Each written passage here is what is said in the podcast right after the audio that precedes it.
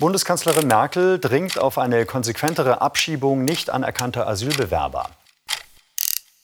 Wir brauchen jedenfalls eine nationale Kraftanstrengung zur Rückführung derer, die abgelehnt wurden. Das ist unstrittig und an der arbeiten wir im Augenblick mit großem Nachdruck.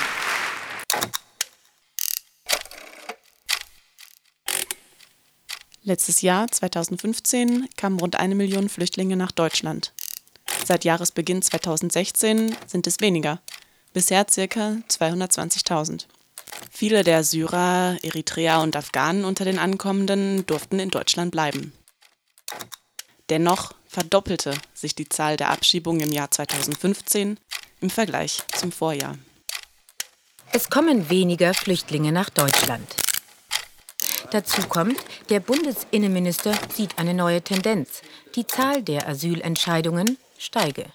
Es lässt sich jetzt eine Trendwende erkennen. In der letzten Septemberwoche hat das Bundesamt für Migration erstmalig mehr Entscheidungen getroffen, als Anträge gestellt worden sind.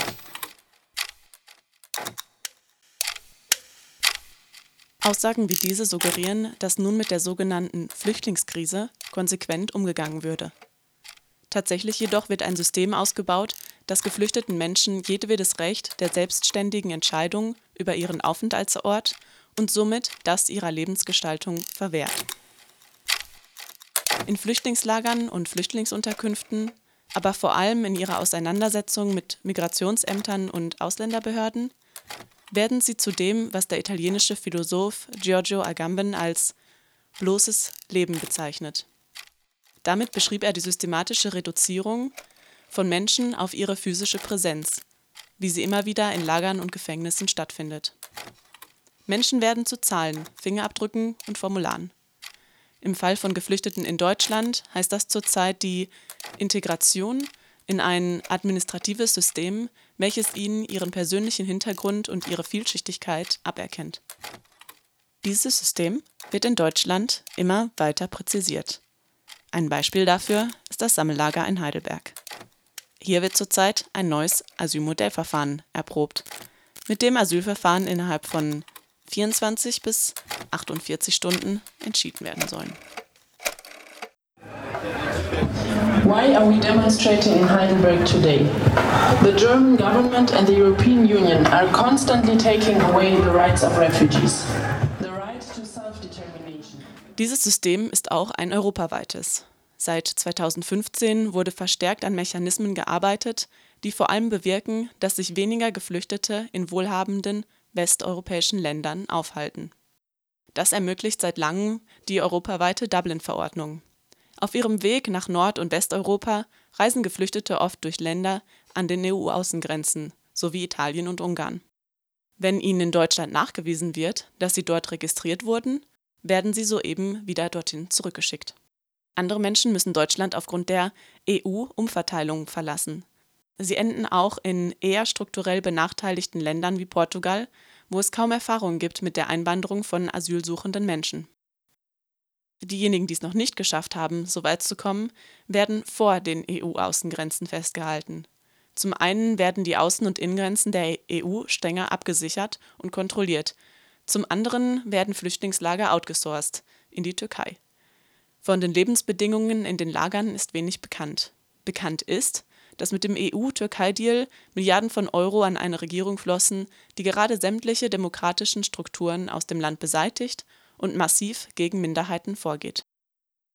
Die Dubliner Verordnung, die EU-Umverteilung und der EU-Türkei-Deal sind drei zentrale Mechanismen der EU, mit denen Flüchtlinge aus westeuropäischen Ländern ferngehalten und Ländern an den Außengrenzen der EU zugeteilt werden. Wenn sie nur als Zahlen und Fingerabdrücke erkannt werden, ist es leicht, Menschen einzuteilen, einzupacken und wegzusenden. This is the desperate journey. It's not easy to come here. This is the last destination. Um die Abschiebung von Geflüchteten aus Deutschland zu rechtfertigen, wird ganz klassisch mit Dichotomie gearbeitet, das heißt mit der Einteilung in zwei Kategorien, die sich einander ausschließen. Die Einteilung in sichere und unsichere Herkunftsländer ist eine solche Klassifizierung. Die vielfältige Menge an geflüchteten Menschen und ihre diversen Gründe nach Deutschland zu reisen werden reduziert und kontrollierbar gemacht mithilfe eines einzigen Merkmals, dem des Herkunftsstaates. So kategorisiert ist es leichter, Menschen aus sicheren Herkunftsländern ohne ausführliche Prüfung oder Begründung abzuschieben. Bis vor wenigen Jahren waren nur die EU-Staaten Ghana und Senegal als sicher eingestuft. Zwischen 2014 und 2015 wurde diese Liste um sechs weitere Länder verlängert, viele von ihnen Balkanstaaten, das, obwohl Minderheiten wie Roma dort unter Verfolgung leiden. Nun wird über die Einstufung nordafrikanischer Länder und sogar Afghanistans als sichere Herkunftsstaaten diskutiert. Auch durch die Erfindung einer solchen Kategorisierung werden Geflüchtete zu bloßem Leben reduziert.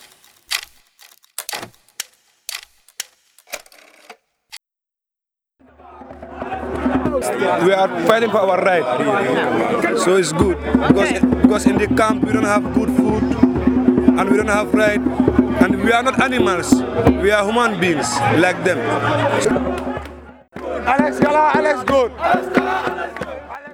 Aus diesen und vielen anderen Gründen rief das Solidarity for All Bündnis am 1. Oktober zu einer landesweiten Demo in Heidelberg auf. Trotz Regen nahmen ca. 800 Menschen daran teil. Darunter waren auch viele Geflüchtete. Sie machten klar, dass sie die Aberkennung ihrer selbst, die sie in Deutschland erfahren haben, nicht akzeptieren und sangen We are human. Wir sind Menschen. Alles klar, alles gut.